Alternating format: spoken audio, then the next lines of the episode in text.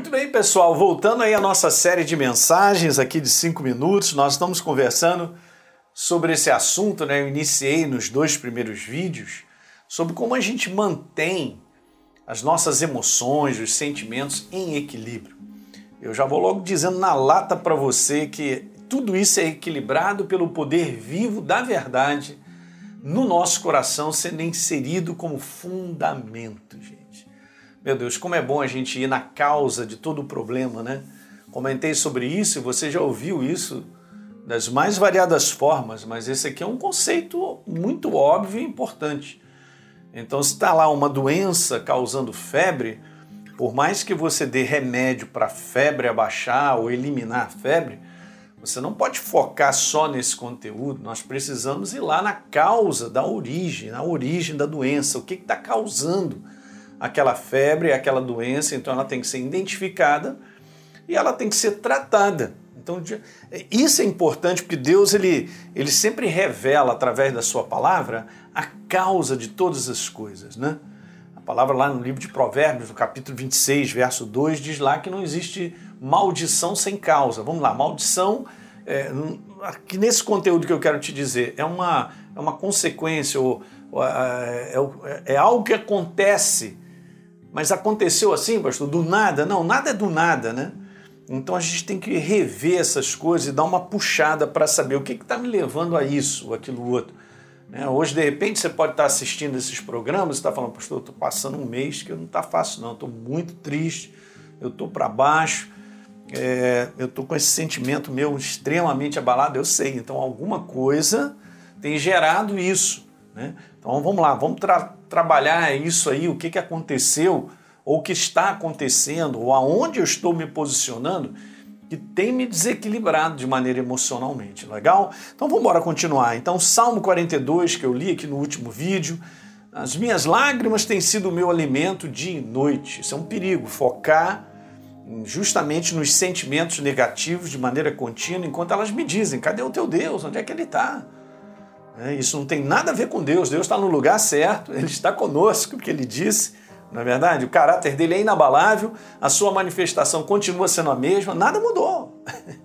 Mas eu estou num foco que eu não estou percebendo isso.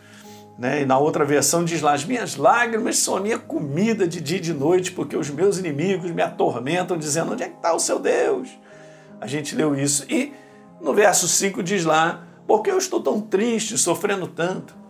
E aí mesmo eu declaro: eu tenho que levantar, confio em Deus, voltarei a louvar o meu Deus e o meu Salvador. E eu tinha comentado no último vídeo que as situações que a gente enfrenta, gente, na vida sempre é assim: tem capacidade de mexer ou de maneira positiva ou de maneira negativa com as nossas emoções e sentimentos. Como o mundo é decaído e ele está cada vez pior, né? com falta de esperança para tudo quanto é área e lado, no momento também que a gente está vivendo, né, esse momento, nessa, nessa pandemia indo para o final, né, onde as coisas não estão ainda normais, então as pessoas estão muito abaladas. Então o sentimento humano, gente, deixa de dizer isso, ó, simples dessa maneira, tem uma voz e muitas vezes ela vai direcionar a vida do homem para o lugar errado. As pessoas não sabem o quanto, na prática, elas são governadas por aquilo que sentem, e isso é um grande perigo, porque no treinamento nosso de sermos novas criaturas, de sermos de Deus, nós não podemos ser seduzidos por isso de maneira contínua, porque assim vivíamos.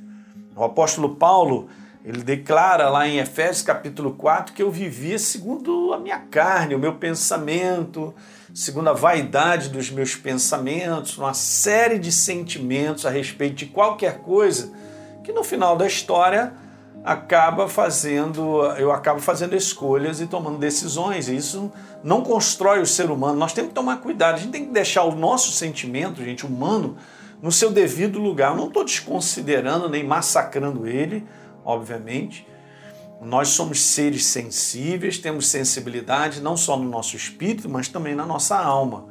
Mas só não podemos permitir que o sentimento meramente humano na nossa alma governe a nossa vida no final dessa história, porque pode me levar para um lugar errado. E lugar errado, no conteúdo que eu quero te mostrar, gente, é fazer escolhas erradas. Ok? É tomar decisões erradas. Então hoje a gente vive num mundo onde o sentimento humano tem governado cada vez mais as pessoas. E aí fica difícil, porque se hoje eu tô com esse tipo de emoção e eu decido, amanhã já muda. No outro dia também muda. E aí eu saio fazendo decisão para cá, daqui a pouco eu estou virando para a direita, virando para a esquerda, virando para a direita. Quando eu vejo, eu não tenho um alvo, eu não tenho um objetivo, não tenho um propósito, eu não caminho em direção a algo. Mas essa é, é, essa é a maneira do mundo viver hoje. Vamos lá, vamos falando rápido sobre isso. Eu vou terminar te dizendo isso. Beleza, está todo mundo em casa, as pessoas estão com dificuldade de saírem para a rua, porque estão sendo governadas por um sentimento, um medo, algo ali de um pensamento que tem segurado a vida da pessoa e ela está decidindo em cima disso.